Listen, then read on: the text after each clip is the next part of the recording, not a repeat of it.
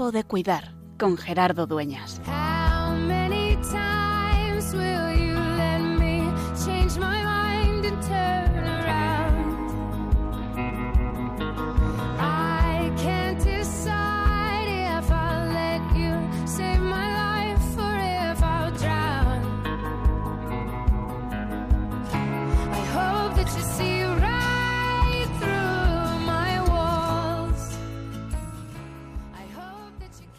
El año pasado, en esta ciudad santa de Jerusalén, en esta ciudad tres veces santa, Dios nos regala personas. Y un fraile dominico, hoy que celebramos Santo Domingo, me enseñó esa necesidad de predicar. Y cómo cuando un fraile tiene que salir del convento, cuando se tiene que retrasar porque está atendiendo a una persona o porque tiene que acompañar a alguien o por la razón que sea, se habla de, se dice es que está predicando. Hoy que celebramos la fiesta de Santo Domingo de Guzmán, el fundador de la Orden de Predicadores, es importante que caigamos en la cuenta de eso, que nuestra vida habla, nuestra vida dice a los demás. Y quizá para muchas personas que nos encontramos en nuestro día a día, el único evangelio, como dicen algunos autores clásicos, el único evangelio que van a leer sea nuestra vida. Por eso, ser conscientes de cómo vivimos, porque ahí se ha de manifestar Dios. Y es en nuestras actitudes, en nuestra forma de escuchar, en nuestra paciencia, en nuestra alegría a pesar de los problemas, en donde quieras ponerle, donde Dios se tiene que manifestar. Por eso, cuando a veces es verdad, la vida es complicada y el dolor se hace presente a nuestro lado y la enfermedad y una mala noticia y una persona que está ingresada en el hospital o uno mismo que tiene que someterse a una intervención o lo que suceda o que los planes en el fondo también a veces no salgan como nosotros lo hemos pensado. Estamos invitados a descubrir que ahí también es momento de predicar, es decir, de vivir apasionadamente arraigados en el Evangelio y ser testigos del mismo en medio de los otros. Y es con nuestra fortaleza, con nuestra manera de encarar el sufrimiento y en el fondo con nuestra forma de vivir, como descubrimos y hacemos presente o no a ese Dios que nos ama, que siempre está y que cuenta con nosotros para recordarles a los otros que está. Por eso hoy, también, aquí en mitad de agosto, en mitad quizá del tiempo de las vacaciones o momentos en los que tenemos algo más de tiempo para escucharnos, para dedicar más tiempo a la escucha de la palabra, al meditar la palabra, a la oración, queremos recordarnos, como hacemos cada martes, que es, que sigue siendo siempre tiempo de cuidar.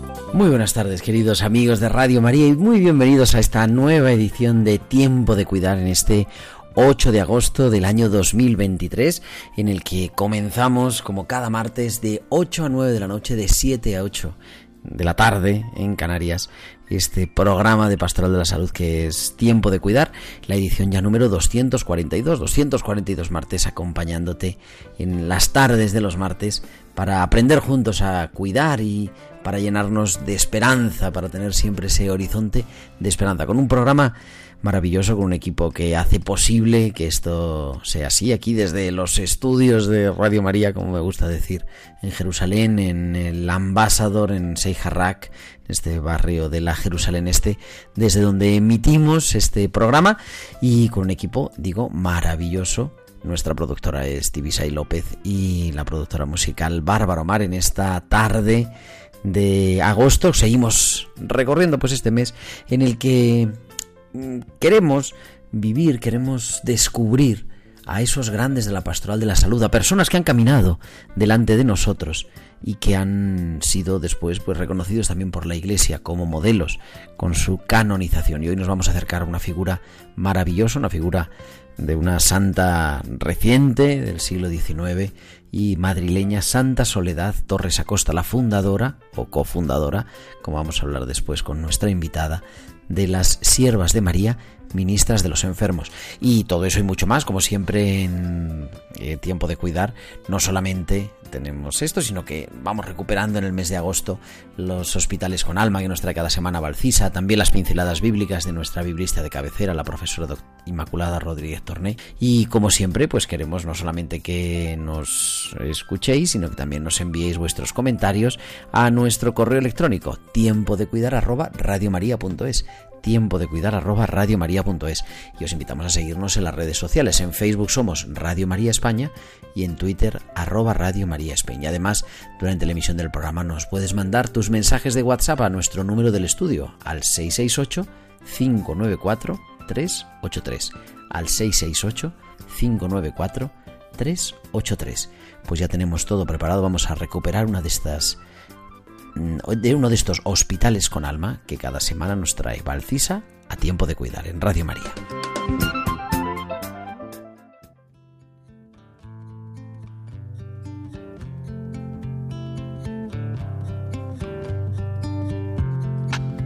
Y como te decía, en el tiempo de verano, en estos meses de verano, vamos recuperando los hospitales con alma que cada semana nos trae Valcisa. Y hoy vamos a recuperar uno maravilloso del pasado 24 de enero. Escuchamos a Valcisa. Buenas noches Gerardo y buenas noches también a todos los oyentes. Bajo las estrellas. Hace unas noches me encontraba en la playa bajo un cielo estrellado. Fue una noche especial. Estando en paz, Miraba el cielo y me quedaba deslumbrada por la cantidad de estrellas que se veían. Según pasaban las horas, el cielo parecía que giraba, las estrellas se iban acomodando y cada vez era capaz de identificar una nueva constelación. Las estrellas tienen miles de años y muchas incluso ya están extinguidas y aún así siguen iluminando. Quizás el pasado tiene algo de eso. Hay cosas o personas que brillan en nosotros aunque ya no estén. Josefa hoy se encontraba agobiada porque ninguna pastilla le quita el dolor que tiene. No sabe explicarme ni dónde ni qué le duele. Josefa, le digo, tu dolor principal no es el físico, es el del alma. Me mira sorprendida por haber sido capaz de identificarlo. Asiente y añade. Y encima lo único que hago es dar trabajo a mi familia. Josefa, le contestó, has estado hasta el día que ingresaste en el hospital entregada a tu familia, no te das cuenta, pero estás aportando mucho a tu familia. Les estás dando la oportunidad de que te cuiden ellos ahora a ti, de entregarte todo el cariño que les has brindado siempre. Déjales que recuerden todo tu cariño y que sean capaces de entregártelo a ti, ahora, todo lo que recibieron en el pasado. Siéntete afortunada del amor que te dan, que es el que te va a quitar todos los dolores del alma. Todos tenemos alguna estrella personal y situaciones que al recordarlas no dejan de tener sentido porque nunca han parado de brillar. Hasta la semana que viene.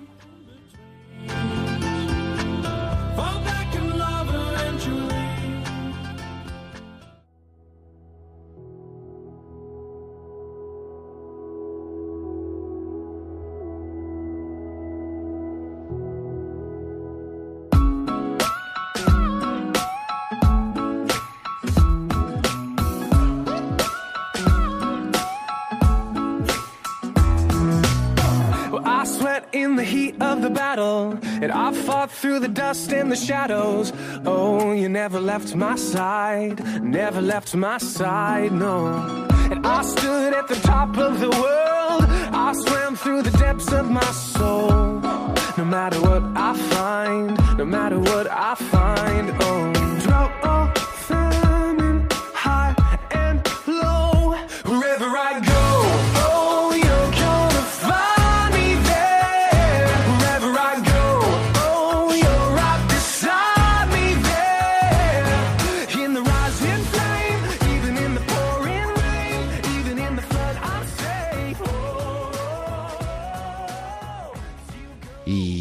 Como decíamos, tenemos una entrevista muy especial. Tenemos ya al otro lado de la línea a la hermana Rosa María López González, sierva de María, ministra de los enfermos. Querida Rosa María, muy buenas tardes. Hola, buenas tardes Gerardo, ¿cómo estás? Así es el nombre completo, ¿no? De la congregación. Así es, siervas de María, ministras de los enfermos. Perfecto. Qué bonito. Para hablar, estamos en estos, esta serie de programas que estamos dedicando a esos grandes santos de la pastoral de la salud y de la pastoral de la salud en España. Y cómo no hablar, yo desde el principio, cuando hicimos un poquito el esquema ¿no? de lo que íbamos a tratar, cómo no hablar de una santa española, madrileña, relativamente reciente y también relativamente desconocida, Santa Soledad Torres Acosta, querida Rosa. ¿Quién es Santa Soledad Torres Acosta? Eh, Santa Soledad Torres Acosta, pues es nuestra madre fundadora, una gran santa, una mujer que hizo frente al dolor. Ella, unas cuantas pinceladas, bueno, ella nació, nació el 2 de diciembre de 1826. Eh, diríamos que en la calle de la Flor Baja, situada un poquito para hacernos en el contexto, en lo que es el Hotel Emperador por la Gran Vía. Ujú. este, la segunda de cinco hermanos, ella, sus padres Antonia y Manuel. Y bueno, pues en ese contexto ella fue creciendo y haciéndose sólida en su fe desde la enseñanza de los padres recios, en esas costumbres fuertes de inculcarles la fe, los valores fuertes del cristianismo. Ahí está, ahí situamos a Madre Soledad. Fue una madrileña del siglo XIX, en pleno siglo XIX, hace 200 años prácticamente, ¿no? Va a cumplir 200 años ahora dentro de tres, en el 2026. Ujú. Y una joven creyente, normal. ¿Y cómo se mete a ser fundadora? Eso, bueno, pues tiene ahí, tiene su historia. Eh, hay una pincelada muy bonita porque hablar un poquito de la ah, de la niñez de la Madre Soledad nos deja entrever mucho cómo Dios va, la va formando, no, la va como calcando eh, para designarle este camino de fundadora. Ella desde pequeña, pues eh, tenemos una anécdota, la quiero hacer hincapié porque también tiene su importancia como sierva de María, que tuvo una pelea con, una, con su hermana, que era, eran dos mujeres dentro de los cinco, y le, le tumbó. En una de las peleas cayó ella. Y su madre, pues, eh, como reprimenda, dándole la penitencia, le, le encomendó tres Aves Marías. Ahora reza tres, tres Aves Marías. Desde ahí la Madre Soledad, pues, le fue, le fue creciendo, ya tendría, pues, un poquito la semilla, ¿no? Eh, inculcada por su de la devoción a la Virgen María, Ajá. pero eso fue lo que más le reforzó. Y a partir de ahí, no solamente tres como castigo, sino que aumentó a siete. Y sus citas continuas con la Virgen María. Posteriormente ya fue creciendo en ese ambiente. Eh, una de sus tías tenía la, el detalle de irle a poner flores a la Virgen que estaba situada en las afueras del convento de las dominicas. Entonces ella iba a procurarle, le ponía flores junto con su tía. Las dominicas de que- ahí, de la Plaza de Santo Domingo, que se, que se llama en Madrid, ahí estaban, ¿no? Claro, muy cerca de su casa en realidad. muy cerca de su casa, que luego ya... Sí, luego las dominicas se fueron a otro sitio, a Claudio Se fueron a otro sitio, pero en ese momento pues se ubicaban ahí.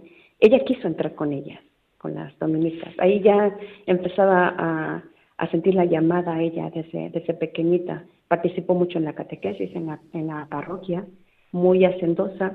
A pesar de ser pequeñita y, y débil, era, era muy frágil de salud, pues no obstante iba encerrándose en ella un espíritu, era muy grande, un amor muy especial eh, mucha sensibilidad con las necesidades de su entorno. Ya desde niña era muy hacendosa, muy servicial, con mucha intuición, así como la, la, la pintan a ella, Madre Soledad.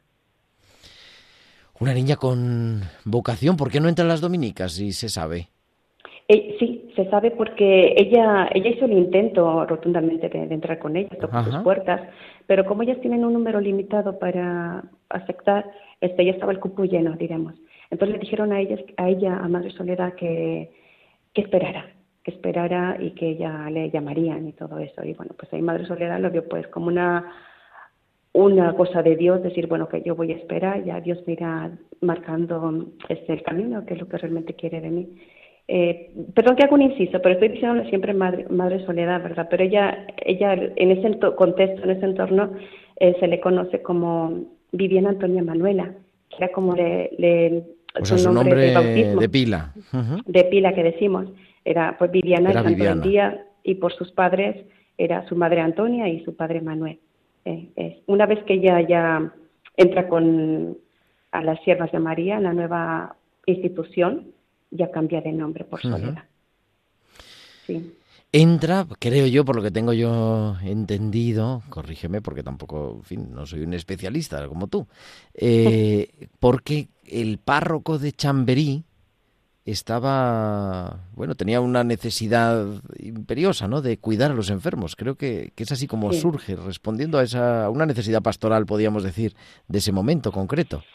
Sí, sí fue, la verdad que la personalidad de don Miguel Martínez Isán, el párroco de, de Chamberí, de ese entonces, eh, pues fue el inspirador de nuestra congregación, de del instituto, del naciente instituto, fue el que tuvo la idea, la inspiración, y, esto precisamente se llevó a cabo porque en una de las tertulias de, ese momento que se juntaba con varios personajes ilustres, este, estaba entre ellos el cardenal Bonelli Orbe de Toledo, y bueno, pues sacaron a, colación un tema de que un miembro del gobierno tenía una hija enferma y por lo visto él, él pidió ayuda a las hijas de la caridad para que le cuidaran por las noches, porque la familia no, les ya estaban cansados y era un poquito este, le sobreponía bastante y él les pidió ayuda. Ellas no, no pudieron salvar esa situación por su estatuto, su reglamento que no les permite salir de noche.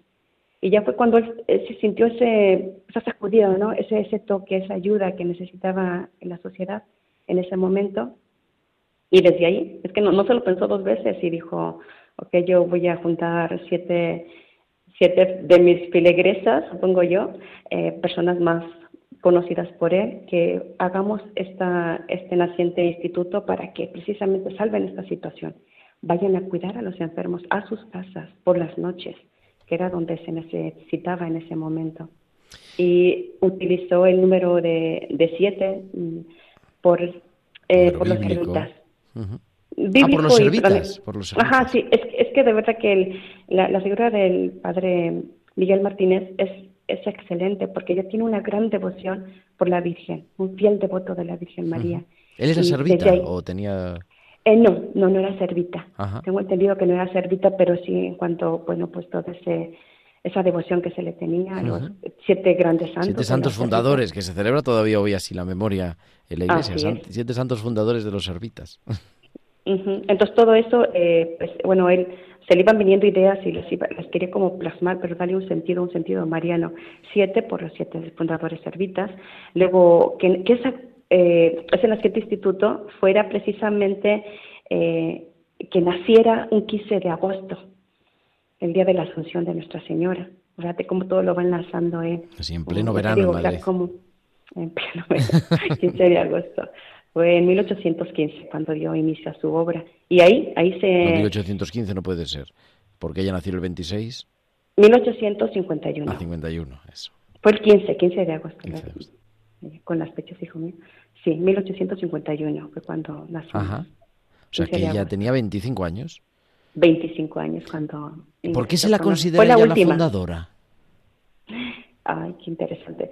Mm, ella bueno ya él supongo no a, Miguel Martínez me imagino que también como cofundador no pero la fundadora yo siempre he oído la fundadora el la fundadora la fundadora pues ha recibido ese ese calificativo por, con, porque es que se lo merece bueno más que nada porque la figura de don Miguel Martínez eh, es verdad que tuvo la inspiración y bueno lo, empezó lo empezó en todo diríamos pero a los cinco años que pues cuando está ahí más eh, el naciente instituto Beaterio, como le llamaban, pues muy inestable, ¿no?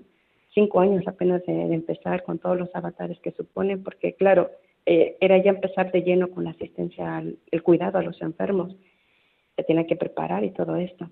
Entonces, Madre Soledad, él decide, en esos cinco años, decide marcharse a Misiones, a Fernando Po. Y claro, la deja ella, la deja la Madre Soledad, eh, se lleva unas cuantas con él y deja unas pocas con Madre Soledad. Madre Soledad incluso ya también tiene ese, ese cariño, ese afán de misionar, se quiere ir ella con, pues sí, es una, una cosa muy atrayente, ¿no? Las misiones. Y él le dice que no, no Soledad, si tú te vas la, la congregación perece, o sea, quédate.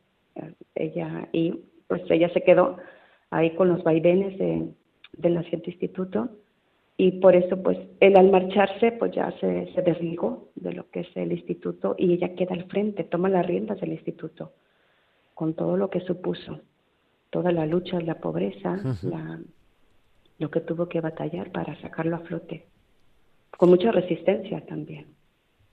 Claro, es, es, hay que ponerse también en el contexto de, de la época y un poco, claro, que el padre Miguel tenía la iniciativa, pero bueno, también ella hizo la, fue la constancia, ¿no? El, el, permanecer. Ella fue, fue, fue el, sostén, el fundamento, que la piedra, digamos, angular ¿no? de, de, lo que es el edificio de la congregación. Y en ella, pues, eh, así por llamarle de algún modo cimentada, ¿no? E, e, esa fuerza, esa fe. Entonces ella, ya te digo, pues quedó sola al frente del instituto. En ese momento cuando él, se marchó, es, bien es verdad que la acompañó otro sacerdote que realmente pues casi en vez de ayudarla como que no ayudó mucho más, ensombreció el paisaje porque ahí estuvimos en un momento de, ser pues prácticamente anulada, ¿no? Este, que el diaterio esto no va a funcionar y, y bueno, bueno, pero al final, eh, Dios sale adelante, su, su, obra se ha llevado a cabo. Eh, nos, um, en ese contexto estuvieron también, nos ayudaron dos padres eh, agustinos, don Miguel y don Ángel, que fueron los que realmente fueron haciendo más, consolidaron más lo que fueron nuestros estatutos y fueron un apoyo fuertísimo para Madre Soledad. Ahí ya fue como empezamos a vislumbrar la luz, ¿no? En los primeros inicios. Una vez ya eh, avanzado, ¿no? Creado el... Ay, que me atraganto. Creado el instituto eh, canónicamente, ¿no? Elegido por el obispo de Toledo, entiendo.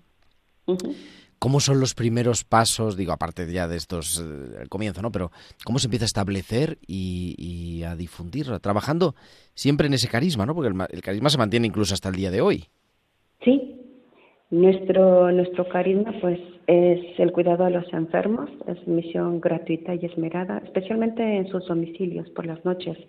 Bien, es verdad que donde está un enfermo ahí damos, ¿no? Ya en la actualidad, clínicas, estos hospitales, residencias, pero empieza así, donde estamos en tierra de misión, pero ahí empieza a cuidar a los enfermos. Ese es el, el matiz principal. Eh, bueno, como lema tenemos el el lema evangélico estuve enfermo y me visitaste. Eh, dentro de, nuestra misión, pues es también anunciarles el reino de Dios, decirles que el reino de Dios está cerca. El ver a Cristo en el enfermo. O sea, no nos importa la raza, la condición, eh, o sea, el estatus o esto, eh, el sexo, o sea, vamos a donde esté el enfermo. Es a Cristo mismo quien queremos ver en el enfermo. Sí es una misión gratuita y esmerada. En vida de Madre Soledad comienza ya la expansión. Así es, en, tremendo, ¿eh? realmente cuando te pones a pensar y, digo, es que es ha sido muy muy intrépida, muy valiente la, la Madre Soledad, es que a medida que te sumerges en, en su vida, en su historia, vas viendo que se abren como muchas puertas, te deja siempre maravillada, ¿no? un arma cortada a la medida del corazón de Cristo, una caridad que no ha tenido límites, que ha abierto siempre fronteras y que no solamente se ha movido en un contexto español, sino que ha ido más allá de, los muros de España. Y bueno, pues en vida de ella llegó a fundar 42, pero tener, eh, tener en cuenta que son 42 comunidades y a las afueras pues fundó en la parte de Cuba. Ahí fue 42 comunidades, madre mía. Fíjate, se dice fácil, ¿no?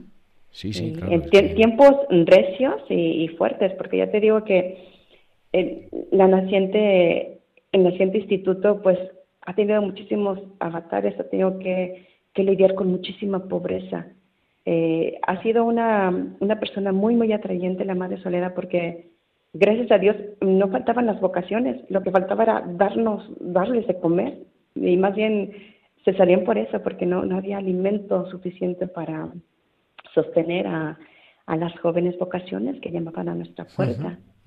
Y dentro de, de, todo eso que es ajustadísimo de, de, de los medios económicos, eh, algo muy bonito que, que, también, porque está dentro de nuestra espiritualidad, estamos cobijadas por la divina providencia, es que realmente se han visto escenas muy bonitas, muy emotivas, de cómo la divina providencia ha tocado a nuestras puertas en momentos eh, cúlmenes, ¿no? De, de, decir, no tenemos nada, no tenemos nada que comer.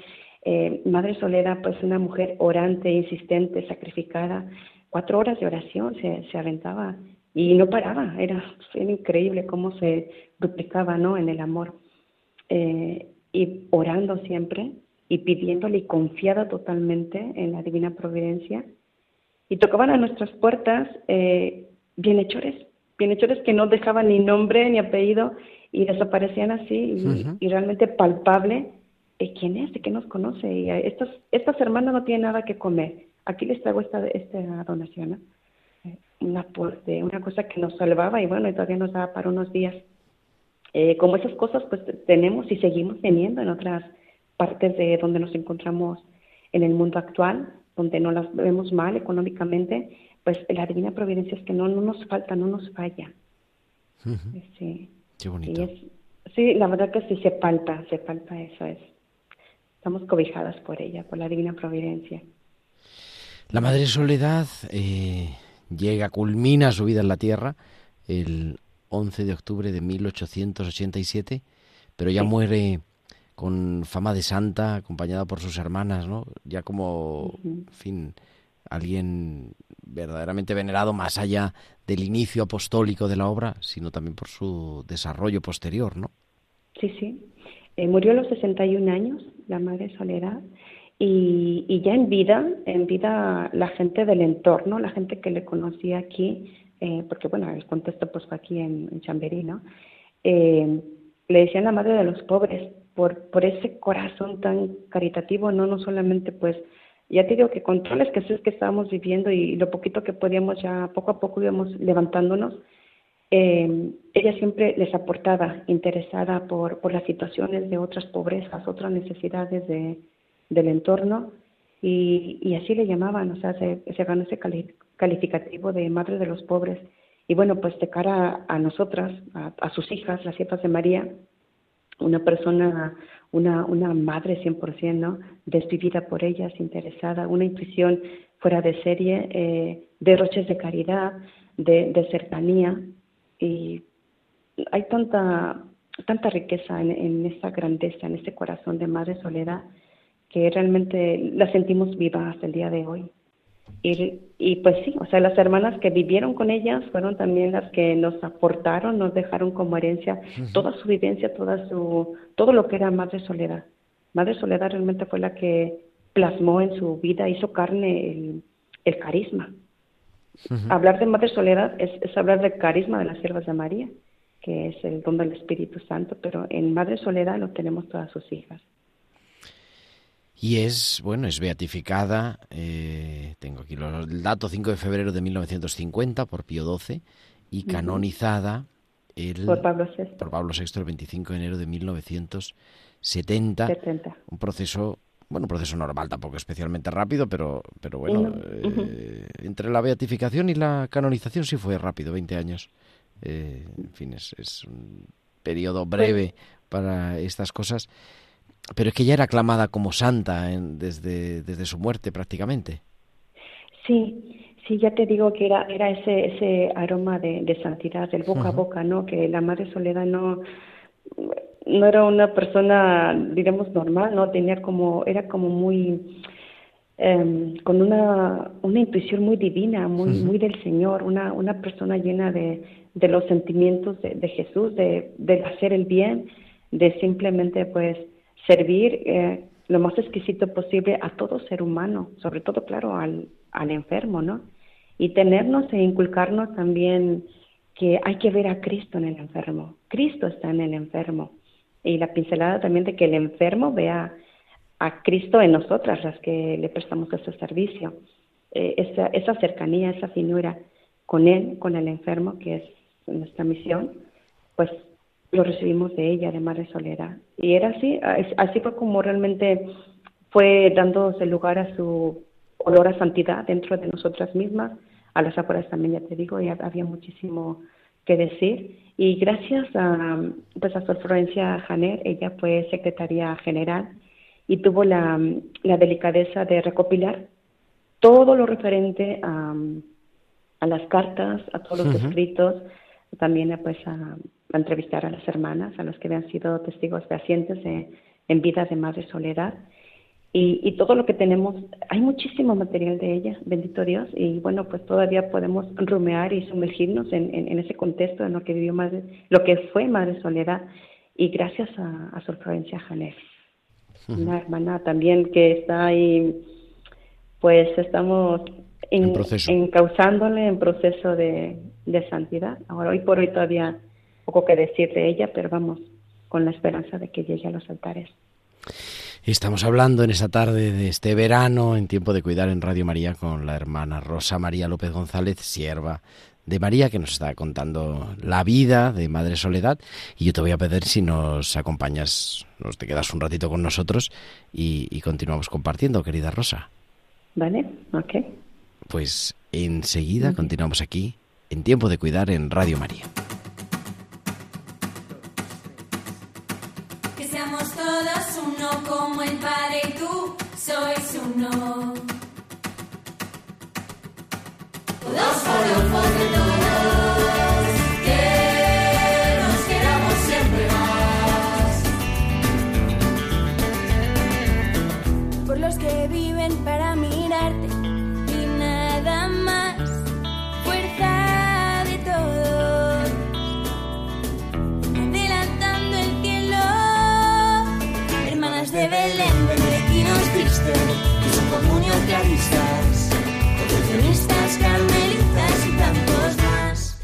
Y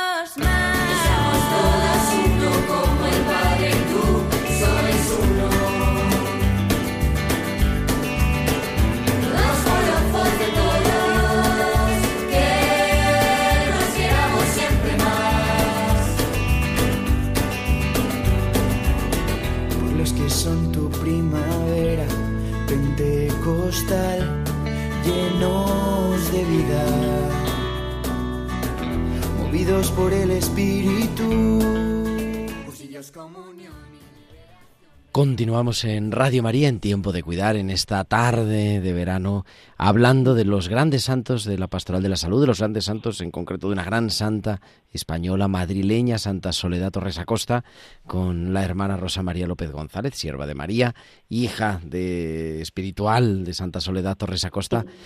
Y querida Rosa, sí que es ahí, ¿verdad? Buenas tardes otra vez. Sí, sí, Hola, hola, hola, buenas tardes. Digo, hemos hablado un poco de la historia, del carisma fundacional, de, cómo surge esta, este carisma en Madre Soledad, pero también es bonito hablar que es un carisma que se sigue viviendo hoy en la congregación y, y yo quería preguntarte, aunque hemos hablado alguna vez aquí, pero ¿por qué una mexicana tan lejos del barrio de Chammerí en Madrid, donde Madre Soledad decide que su vocación, ¿no? O descubre que su vocación es ser sierva de María, ser hija de la Madre Soledad. Sí, bueno, pues eh, esto tuvo su inicio, así como tú dices, no sé, mexicana, eh, de la parte de León, para un poco situarnos los que conocen México. León, Guanajuato. León, Guanajuato, ahí parte cerca de, de la República.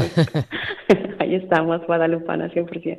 Eh, pues sí, tuve la, la suerte en, en ese momento de conocer a las siervas de María. Yo pertenecía, eh, bueno, me movía mucho en la iglesia, la verdad que siempre estuve muy vinculada con el tema de participar en el coro, en horas altas, siempre eh, ya te digo, pues, ¿cómo dejan huella tus padres? No? Que en ese momento no me simpatizaba mucho ir al rosario y todas esas cosas, pero bueno, lo, lo hacía ya poco a poco pues ya, ya me, fue gustando. Y bueno, pues en ese momento conocer a las siervas de María fue que ellas mm, presentaban el carisma. Y a mí me llamó muchísimo, pues me gusta repetirlo porque fue, fue mi realidad. Yo me llamo me llamó la atención el hábito. Era el, hábito negro, nosotros decimos de, de hábito blanco ahora en verano, donde estamos, y luego el hábito oficial es color negro. Es, es muy hábito, o sea, no, no es una bata y todo eso. Y él me llamó la atención y bueno, pues presentaron el carisma, quiénes eran, que se dedicaban al cuidado de los enfermos, a cuidarles, misión gratuita, esmerada y por la noche y todo esto, ¿no? Y, y yo me dejaron así pensativa, ¿no? Entonces ya fue cuando me les acerqué ahí sigilosamente y, como un poco yo mala de mi parte, porque yo en mí yo decía, yo las voy a tantear, voy a decir que, que yo, que, que se necesita ser sierva y, y, que yo me gustaría y todo eso, pero en el, en el fondo yo decía que era que era mentira y mira cómo Dios me agarró la palabra. eh, yo digo, yo en buenas horas le pregunté, y no, pues le pregunté, oye, ¿qué se necesita ser sier este, sierva religiosa? Y claro, la respuesta fue, querer. Lo que se necesita es que tú quieras, que tú quieras ser. Le digo, ah, eh, ¿quieres ser? ¿Te gusta? Dije, no, no, no, para nada, no. Dije yo, no, ni, ni loca, lo típico que solemos contestar, ¿no? Y bueno, pues aquello quedó. Ya yo lo di por olvidado y pasó, pasó tiempo y no obstante yo me quedé con un folleto y bueno, ahí con la dirección y el teléfono y demás. Y posteriormente, pero muy posterior, le volví a llamar a la que era promotora, que precisamente era Sorcelina. Ella es española, pero yo la conocí allá. Ella ha estado haciendo la promoción vocacional y una excelente hermana, la verdad. Entonces, ella ahora está aquí en España. Vale, pues todo eso, yo, yo le llamé en una ocasión y le digo, oye, yo me gustaría como volverlas a conocer y, pero así como que todo eso, yo lo recuerdo que, que era sin seriedad, simplemente como inquieta, pero sin ponerle una cosa seria de que yo me dijera hiper interesada en el asunto, ah, esto es lo mío, no, no, no, para nada, yo seguía en mi mundo, eh, me, me, encantaba la música, me encantaba bailar, y andaba por ahí un noviecillo medio rondándome, y bueno, pues andaba en esas movidas.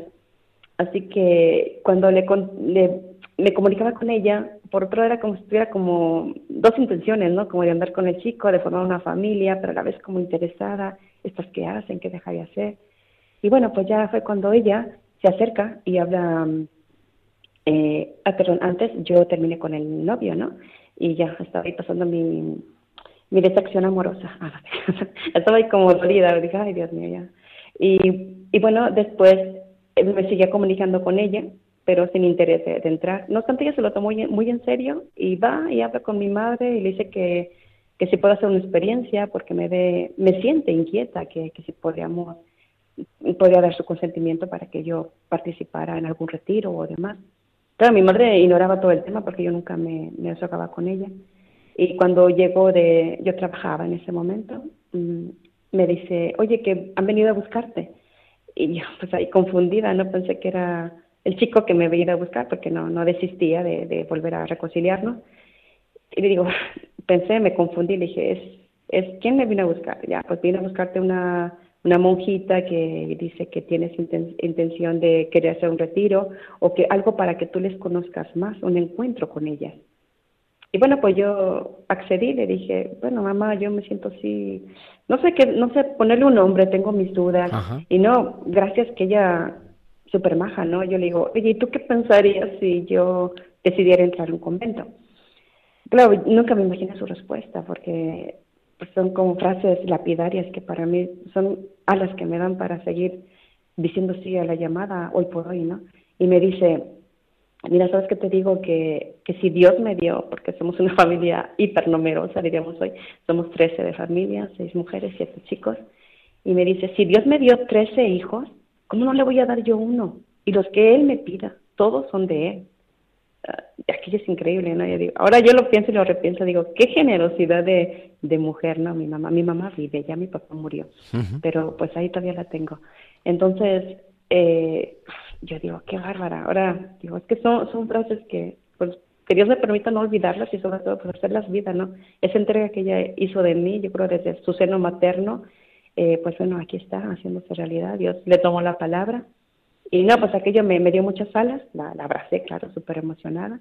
Y ya el plato para mí más difícil de digerir era que hablar con mi papá, porque no había tanta confianza, siempre fue muy introvertido, bastante seria, te imagínate, pues, eh, muy mexicano, bien gracioso, recio mi papá. Y bueno, pero un, cielo de hombre, muy callado, calladísimo. Digo, ay, Santo Cristo. Y ya, pues ella me decía que habla con él y a ver qué te dice. Pues era mi temor que me, me, me cortara como las alas, ¿no? Por lo menos conocer, aunque no estuviera 100% segura de mi vocación. Y no, pues ahí que voy y me estaba viendo la televisión y digo, ah, le dije, quiero hablar contigo. Y, no, pues así muy serio, dijo, a ver, ¿qué pasa? le digo, pues que quiero entrar a un convento y necesito tu consentimiento. Y pues muy parco, él solamente me dijo, bueno, pues una cosa, solamente te digo una cosa, que, que con Dios no se juega. Y que pues ahí cayó, eh, quedó la conversación, nomás eso me dijo y yo me quedé como, ¿eh? ¿Qué, qué, qué? ¿Nada más eso? O sea, me salí como desmoronada, desconcertada, yo quería pues toda una homilía, así como, dije, ay, no puede ser. Y claro, mi mamá pues, mi mamá es esperándome detrás de la puerta, ¿qué te dijo? ¿Qué te dijo? Estaba súper emocionada. Y le digo, ay, no, yo salí pues muy desinflada, ¿no? Con esa respuesta. Le dije, es que me dice que, que con Dios no se juega. Nada más me dice eso, ma. Y dice, ¿y qué más quieres? Dije, hombre, otra cosa, ¿no? Pues suficiente, con Dios no se juega. O sea, que te ha dicho que sí, a, a la experiencia, y no, pues ahí empezó ya en el aspirantado en León, conocer eh, el mundo, pues eh, tuvo sus, sus tira y afloja, ¿no? Fue un poquito también, esta la novedad y, y tuvo sus costes, pero luego ya meterme en ese mundo y descubriendo la vivencia, la vida de, de las hermanas, eh, claro, desde mi ángulo de aspirante, no, no, no estoy viviendo 100% todavía el carisma, Claro. ni mucho menos, pero sí un poquito saboreando como, viendo de lejos el contexto y sintiéndome fuertemente atraída, ¿no? Digo, ah, estas hermanas hacen todo lo contrario que la gente de fuera. Primero que duermen por el día y trabajan de noche, cosa que digo, ah, es interesante, ¿no? Era como que descubrí páginas de, de sus vidas muy, muy contrarias a las mías, pero que me fascinaban, me gustaban, me, me, me iba sintiendo interpelada. Luego ya cuando, claro, yo al principio, eh, pues he de decir que los enfermos no era, no me gustaban, o sea, yo, el tema de los enfermos dije, Dios santo, ¿dónde me metí? Eh, no, ni los hospitales y estar de a ellos y todo eso, pues sinceramente me, me repugnaba, lo digo con vergüenza y todo porque sí, así lo sentía, pero qué cosas, fíjate que fui descubriendo todo, la, Dios va haciendo a la persona, ¿no? Dios, Dios, Dios no te, te va haciendo, te va formando, te va capacitando, no te capacita así como de, de golpe y porrazo, ¿no? Sino poco a poco, cuando el alma pues se deja, Es verdad, es se verdad, deja es verdad. hacer. Y bueno, pues fue ahí cuando, de, ya cuando me metí con los enfermos, eh, a mí me ayudó muchísimo y parecerá lo que parezca, eh, viendo la película de San Francisco de Asís, yo recuerdo mucho una escena donde él sentía lo mismo, sentía repugnancia por los leprosos y de repente ya sintiendo la, el amor de Dios y la compasión y ver a Cristo en el enfermo, en ese hermano que está enfermo, él lo besa, él lo abraza, lo besa y imagínate, pues, un poquito diferente a lo mío, ¿no? Entonces yo me hizo pensar, dije, pues claro, Dios está en él y yo ahí aquello me lo, me lo tomé para mí misma y fue cuando a partir de ahí cambié el chip. Dije, no, es Cristo el que está ahí, está en el enfermo. Y, y, pues a partir de ahí pues yo me fui trabajando, fui todo esto pues a base de oración, de experiencia, de, de acompañamiento con hermanas, experiencias de ellas, hay hermanas muy santas en nuestra congregación que tienen mucho rodaje, mucha vivencia y que sus pinceladas de vida no las proyectan y las ves, son reflejos vivientes y, y la, la vida de madre soledad. Entonces ahí fue cuando yo descubrí mi vocación. Todo fue un proceso. Qué y de ahí bonito. pues fui destinada en la segunda etapa que es el postulantado, aspirantado hacia allá, luego postulantado. El postulantado al entrar allá en León, mm, al poco tiempo me mandaron aquí a Madrid a realizar mi proceso de formación y pues prácticamente yo digo que me he formado aquí, aquí en España, aquí en Madrid, en la Casa Madre, donde es la, la cuna del instituto. Respirando pues todo el, las paredes mismas que hablan todo de Madre Soledad, eh, tenemos aquí el lugar donde ella murió, lo que fue su habitación. Eh, esta, esta casa madre pues realmente se ha amasado con sangre, con esfuerzo de Y ella reliquias, su cuerpo, su cuerpo la Su iglesia. re- ahí está, su cuerpo está ahí, su, la urna que contiene todas su- sus reliquias. Y ya te digo, en sí toda la casa, pero bueno, momentos más, este, lugares más concretos, más llenos de su presencia, pues está el oratorio donde ella murió, su habitación. La iglesia, la iglesia también, que es, la verdad que es preciosa, es una casa muy sólida. Y, y, pensar que todo esto, pues ella lo, lo tuvo que mantener y sacar a flote con mucho esfuerzo, mucho trabajo, pero sobre todo con mucho amor, mucha insistencia, eh, mucha fe que tenía. Y siempre amparadísima de, de la Virgen María. La Virgen María. Tengo puesta en María mi confianza.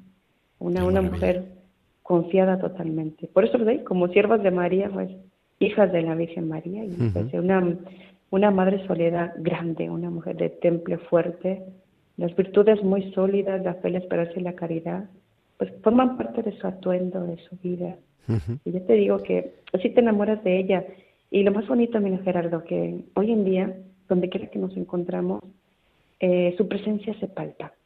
Ya no solamente hablo de aquí de la Casa Madre, porque pues sus lugares y todo, donde ella caminó y demás, sino ya afuera de estos muros, en el extranjero, donde estamos, en los cuatro continentes.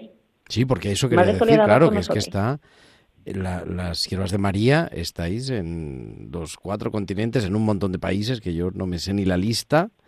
Y, eso viviendo el carisma encarnado en diferentes realidades, en realidades muy distintas de la de la Madre Soledad, pero viviendo su mismo carisma. Así es, sí, sí, sí, el, el carisma sigue derrochando amor por donde quiera que vamos y, ya te digo, o sea, no va a cambiar, va a ser siempre con, los enfermos. Estamos ahí eh, donde quiera que están, donde quiera que está el enfermo, ahí está una sierva de María. Eh, en tierras de misión, pues el contexto, claro, está que no, no es más por la noche, es más durante el día. Ahí hay hospitales y si ponemos el punto de mira en lo que es África, pues ahí también ahí están las siervas de María en las misiones, trabajando a, a destajo, ¿no? Con los enfermos, tanta demanda que hay que atender por allá, eh, tanta necesidad eh, económica y que también, pues, hacer hincapié de que tienen ayuda de, gracias a España, ¿no? Se mandan contenedores, ayudas este, humanitarias también para salvar a, a la situación de la pobreza de, en tierra de misión que es España. Luego también pues en Filipinas también es tierra de misión, en parte de México, en, de Oaxaca. Tenemos ahí algunas casas también dedicadas a la misión, ahí con los indígenas nuestros. Y bueno, también la última que tenemos, que no sé si recuerdes, es la de las recientes fundaciones en Indonesia. Sí, claro que recuerdo y nuestros oyentes, porque hablamos estando en Indonesia. Hicimos un programa desde allá. Ahí dejé mi corazón, parte de mi corazón. ¿Y es la última casa, la última fundación? Sí, sí, la última fundación y por hoy está prácticamente fresca, en caliente todavía el proyecto. Todavía ya, está realizada, ya antes estábamos viviendo en una, en una casita y ahora ya ya tenemos un convento hecho hecho bien sólido y fuerte. Y bueno pues ahí también están es una tierra de, de misión y, y, entrando con muchísima afluencia de, de jóvenes vocacionadas eh, muy interesadas en la misión y pues también un poquito como presumir ¿no? que gracias a, a la labor que se llevó a cabo en, en estancia que eh, estuvimos por ahí y amparada siempre de la oración de toda la congregación tenemos ya fruto.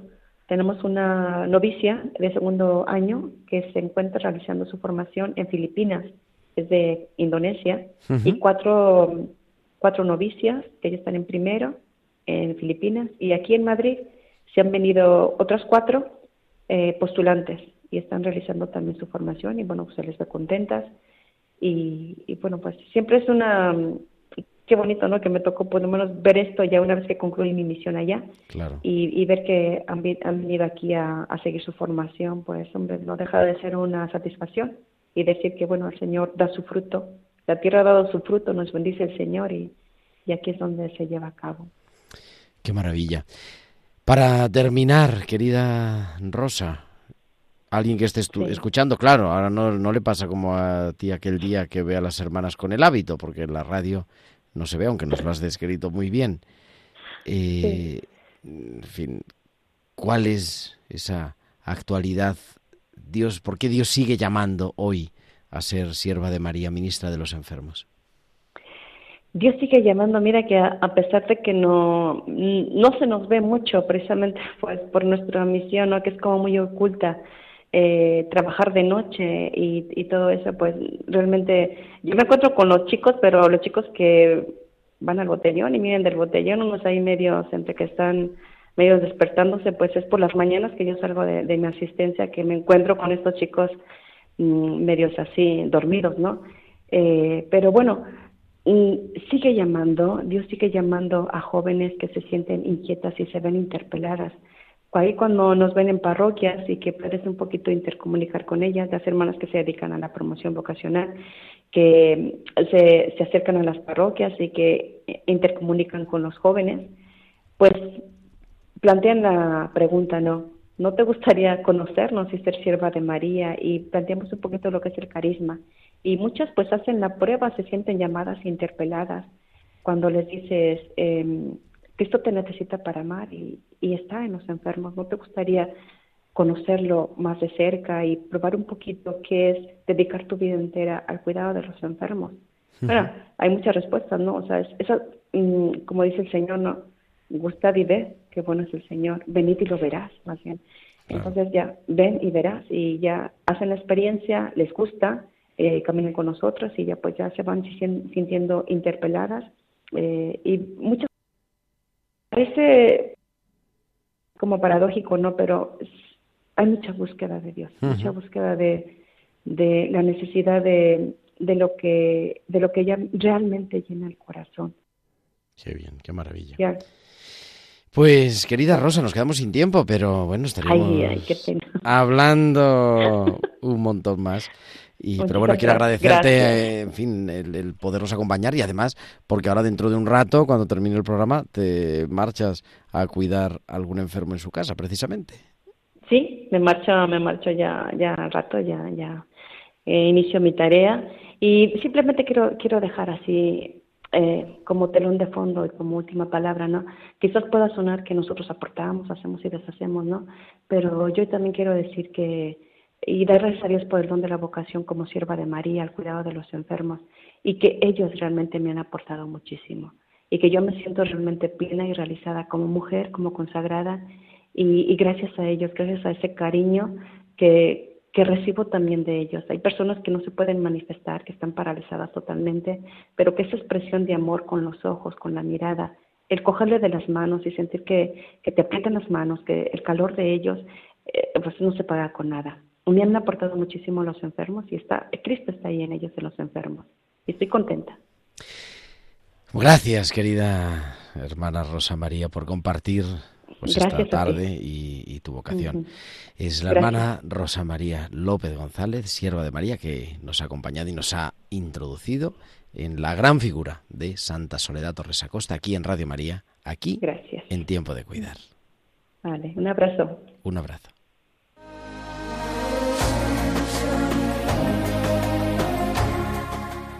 Y recuperamos una de las pinceladas bíblicas que hemos emitido no hace mucho, ya por el mes de mayo, de la viuda de Naim, la resurrección del hijo de la viuda de Naim.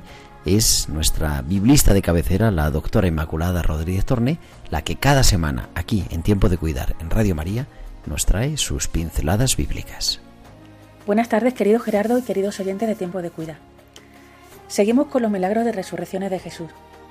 La semana pasada hablábamos de los milagros de los profetas Elías y Eliseo, que devolvieron a la vida a dos muchachos.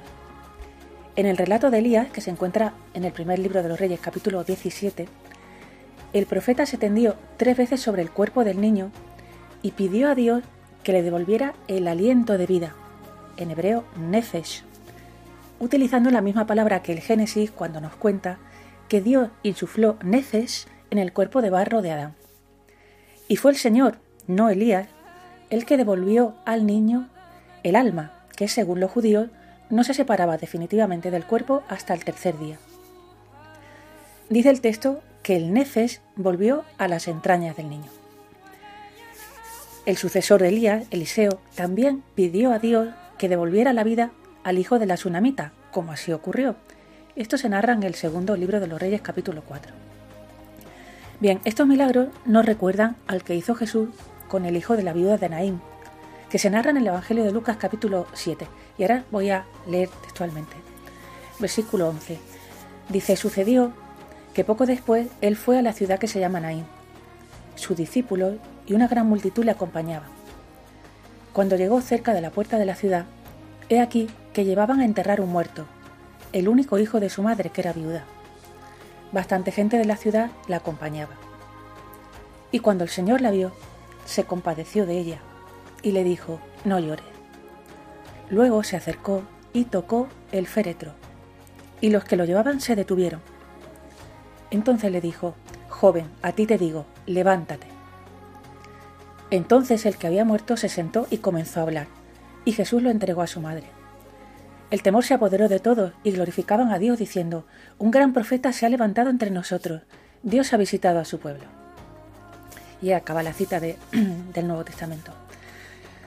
Muchos guiños al Antiguo Testamento tenemos en el relato de la resurrección del hijo de la viuda de Naín, las madres de los niños que están presentes en las escenas, el contacto corporal entre Jesús, los profetas y los muchachos, y por supuesto la muerte y la vuelta a la vida. Las principales diferencias son, la madre de Naín no le pide nada a Jesús, es Jesús el que toma la iniciativa y se dirige a ella. No se habla en el relato evangélico de alma, de aliento vital, de cuerpo ni de interior. Jesús no reza a Dios para que devuelva la vida al muchacho, es Él el que con su palabra, acompañada de su tacto, le ordena levantarse. Me quiero detener en el llanto de la madre. En muchas ocasiones, como en esta, las lágrimas llegan a Dios antes que las palabras. Porque Jesús, no se nos olvide, también lloraba. Y los evangelios nos cuentan que lo hizo por su amigo Lázaro cuando murió. El llanto dirigido a Dios llega a sus oídos y a sus entrañas.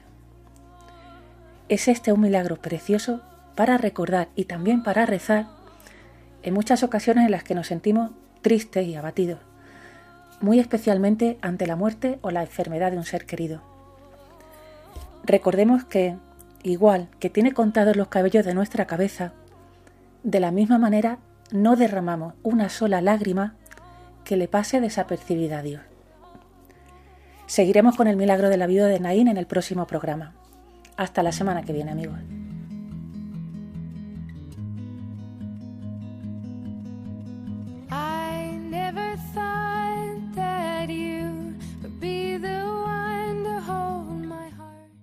Y ya se nos echa el tiempo encima en este programa que hemos, nos hemos querido acercar, ¿verdad? La figura de Soledad Torres Acosta y esa vocación de continuar yendo a curar a las a cuidar a las personas que están enfermas en su casa por las noches, que hacen maravillosamente las siervas de María, como hemos hablado, con Sor Rosa.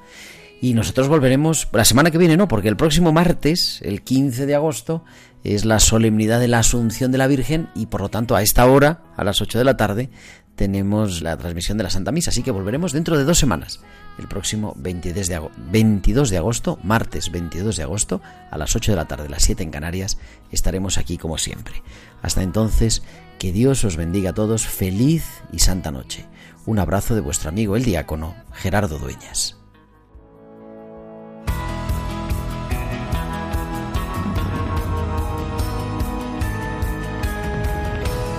Tiempo de cuidar con Gerardo Dueñas.